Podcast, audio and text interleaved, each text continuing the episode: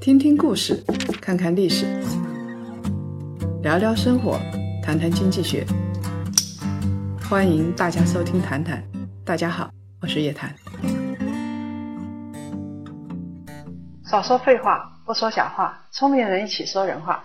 欢迎大家继续收听由叶檀财经与喜马拉雅共同推出的《谈谈》。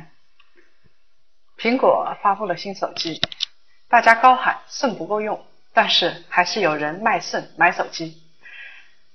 人人都用上了智能手机，智能手机并不稀奇，红米一台只有几百块钱，为什么要买装逼的 iPhone？答案就是可以装逼。我们这次要谈的是，你买苹果手机到底买的是什么？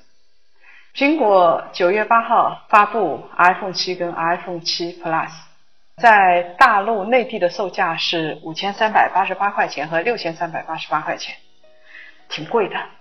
不出意外，在网上很多人在骂骂咧咧，说苹果不好，各种吐槽。另一方面，苹果的零售店排满了长队，包括黄牛。那么，我们买 iPhone 到底买的是什么？其实买的是一种土豪的体验。想想看，如果在苹果发布的第一天你就用七 Plus 发朋友圈，这是一件多牛逼的事情！六千块钱买来的，不是拿来打电话发短信，而是有那么几天时间，你可以笑傲朋友圈。智能手机已经是普通的消费品，所以普通消费品其实装逼的功能是很弱的，没有人说到优衣库买件衣服来装逼的。但是呢？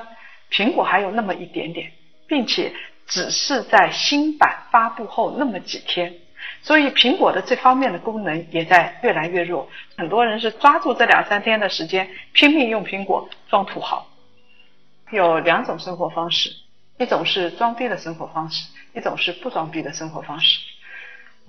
我们开个玩笑，说的正经一点吧。一种是有文化有范儿的生活方式，一种是没文化的粗糙的生活方式。没文化有钱的人可以变成土豪，没文化还没钱的人只能变成网上的犀利哥。高端智能手机和名牌包包有一个东西是一样的，贵。贵可以把你跟没有钱的人区别开来。如果你天天背名牌包，你是只土豪。可以笑傲大多数人。你卖一只肾买个苹果，人家以为你是土豪。尤其是在以前拿着苹果还特有范儿的时代，因为大家这时候只看到了你时不时拿在手里晃荡的苹果，而看不到你的肾。现在呢，中国人有的已经富过两代了，所以他们更追求小品牌的低调的奢华，那是真正的贵族范。品牌其实是有两种。一种是我偶尔买来，比如说我节约两个月买一个包，这是拿来点缀生活的；另一种呢是从头到脚、从里到外全都是一种高大上的生活方式。前一种是中产收入阶层想象中对高尚生活的向往，虽不能至，心向往之；而另外一种就是生活态度的问题了。所谓的生活态度的选择，就是我们都是中产收入阶层，你到底是省吃俭用去买个包，还是随性为之穿一条牛仔？这中间只有生活态度和生活模式的区别。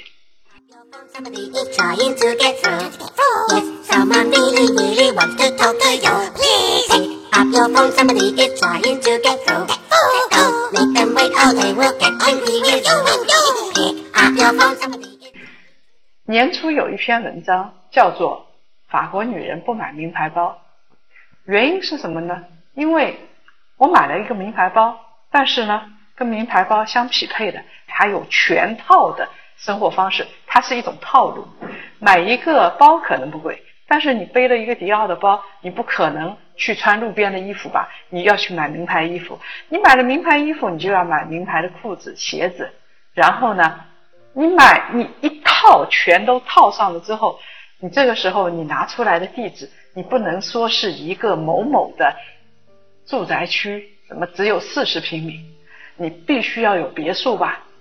出行你不能打的吧？你得商务专车加上专用司机。这才配得上你的豪华生活。所以，买一个名牌包绝对不是一个包包的问题，而是全套生活方式的问题。很多人现在在说一套的生活方式，那还要包括什么呢？还要包括他的想法、他的同情心、责任心，而且还要有高贵的品味。就是说。当你买同样是名牌包，你买什么样的名牌包？哪一种包是适合你的品味的？哎，这个东西是非常难选择的。不同的奢侈品是为不同的品味来预备的。如果有一种奢侈品，比如说 LV，它如果说成为大陆货了，所有人都背着，不管你有没有钱，不管你的品味怎么样，这对于奢侈品来说，绝对是一种品牌灾难。我们会尊重一个西装革履的绅士，也会尊重一个牛仔 T 恤、干净利落的好青年，但是很少会有人发自内心的去尊重一个装逼犯，因为那个东西太不纯粹了。选择生活方式的背后需要两个东西来支撑：第一是强有力的经济实力，以及从小你就接受的审美趣味。中国有句古话叫做“三代为官，方知穿衣吃饭”，细节上你想装是装不出来的。我们说生活态度的区别，我们同样是中产收入阶层，我们必须要强调这一点，因为大多数人不是富豪，也不是特别穷的人，大多数人是中产收入阶层。但是有的人他会节约两个月去买一个苹果手机，有的人呢是路人甲。苹果手机的国本，它过往的 iPhone 四、五、六变成废铁的时候，这个时候这个路人甲有了一套齐全的家电设备，他每年买个家电、家用电器，他过上了小日子。这个时候，如果你的经济实力撑不起你的欲望，比如说你想买很多很多的东西，但你实在没有钱，这个时候你会面临一个取舍，到底是包包还是家电？非此即彼，我们不会给这样的取舍去打分，说哇，你这个太好了，你过好日子，你是一个好青年，你买家电，你买名牌包，你太讲究了，你不是一个好同志。我们绝对不做这样的评判。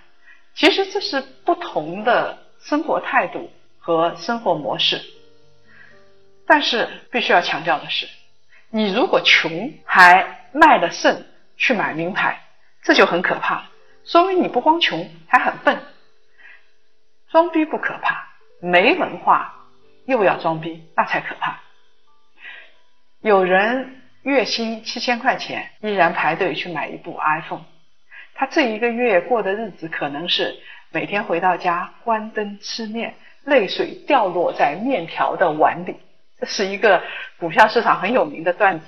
关灯吃面，讲是一个炒股失败的散户写的。他说他每次从营业部回去之后，然后关灯吃面，泪水掉落在碗里。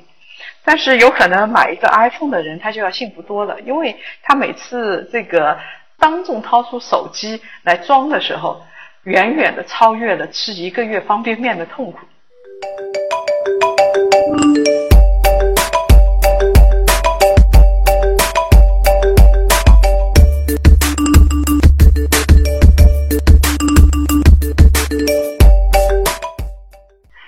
最终，其实我们要推崇的是什么呢？就是不同的生活方式。你装逼也好，不装也好，这是不同的生活方式。但是，你如果有独立人格的人，你如果是有高尚审美趣味的人，我相信这样的人不会装逼。我管你是牛仔还是西装，只要适合自己就是好东西。所以，我们要再次强调，装逼你有可能是用。半年的工资去装一次逼，但是呢，大多数人的这个有品位的、精致的、从容生活是什么样呢？你有买的底气，你不会抠门，同时呢，你还非常清楚什么东西适合自己，你的整个风格应该买什么样的东西。一百块钱的东西跟一万块钱的东西在你身上可以穿的很协调。这说明你多金而且聪明有理性，有审美趣味啊！恭喜你，你是绅士或者是淑女。好了，这期节目讲完了，别忘了跟我们互动哦。搜索微信号英文夜谈 family，加入夜谈财经的大家庭，给我们留言，成为粉丝群中的干部，参与我们组织的线上和线下的活动。上期话题评论被选中的朋友，请告诉我们您的联系方式，我们呢会寄出一份礼物，表达我们的一点小心意。分享上一期听众朋友的留言和评论，有一个朋友叫漂流，他说啊，上一期我们讲的是什么呢？就是多子是不是多福？他说，古代和现代贫困的地区啊，都是这样子的，所以。多子的人在很多时候，他占据着绝对的优势。但是发达的地方，孩养孩子成本也很高啊，这个又要各种，又要这个，又要那个，又要教育啊，又要什么从小去培养他的什么能力啊？他说这个就成本太高，太麻烦。所以呢，别设想城市里会多子，也不要设想在农村的这些多子的人。能为社会创造多大的财富？因为这个社会是很不公平的。有的人很忙，但是他能者多劳；有的人就是游手好闲，待在一个角落里，只会增加社会成本。这样的人就是浪费粮食，增加失业率，增加犯罪率，是这样吗？好可怕的前景啊！确实是这样的，人生或者这个社会是不公平的，我们得承认这个客观现实。那么还有一个朋友叫 ZZD。他说：“中国人的生育观是挺有意思的，就是小农社会的，发财不如生子。所以呢，我与其去做事业，不如多生几个孩子。这些人自己没有出息，但是他把所有的希望都寄托在孩子身上。学打猪草是一种，学奥数又是一种。